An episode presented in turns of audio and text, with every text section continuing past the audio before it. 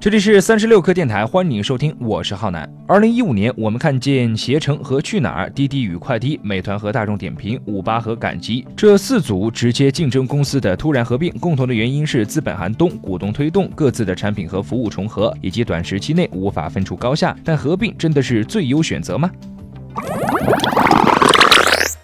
首先，我们说携程。从携程的角度出发，这条路径的逻辑不难理解。尽管获得去哪儿股份耗费了携程巨资，但消灭了这个充满战斗力的对手，从长远来看是值得的。携程得以保持并巩固在高薪酒店上的优势，继续获得丰厚利润。低薪酒店业务得到有益补充，机票业务份额能够扩大，同时恶性竞争结束，有利于携程腾出更多精力，发展前景更大的休闲旅游业务。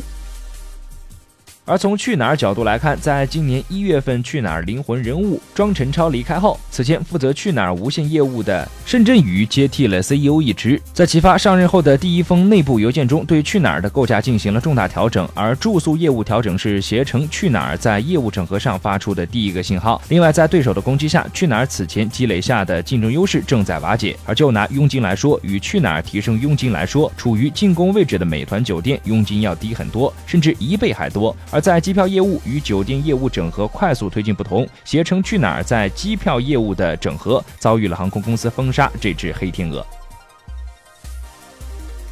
另据一位携程员工透露，梁建章个人偏向唯才是举，在内部搞鲶鱼效应。而当前携程与去哪儿的整合仍在进行中，双方一些高度重合的业务已经进行了整合，但在一些新兴业务上，究竟会让哪边的团队占主导，可能还得各凭本事。在之前，梁建章曾预计，二零二零年携程整体交易额可以达到一点二万到一点四万亿元，这一水平对应的二零一五年的三千五百亿元，这意味着未来几年要达到百分之三十的年复合增长率。届时，携程极有可能成为互联网市场真正的第四级，也将在 OTA 行业迎来属于携程的时代。如今，携程在整合中选择以业务侧重来安排被并购企业未来的命运。种种迹象来看，去哪儿未来可能将主要承担中低端酒店业务部分，其他业务则会渐渐消弭。翼龙的机票业务早已被剥离，当前翼龙已经专注发展中高端及海外酒店业务。另外，携程也在尝试拓展国际市场。这条路径能够为携程的互联网第四级梦添砖加瓦吗？目前来看，答案并不明朗。不过，更大的希望可能在休闲旅游业务上。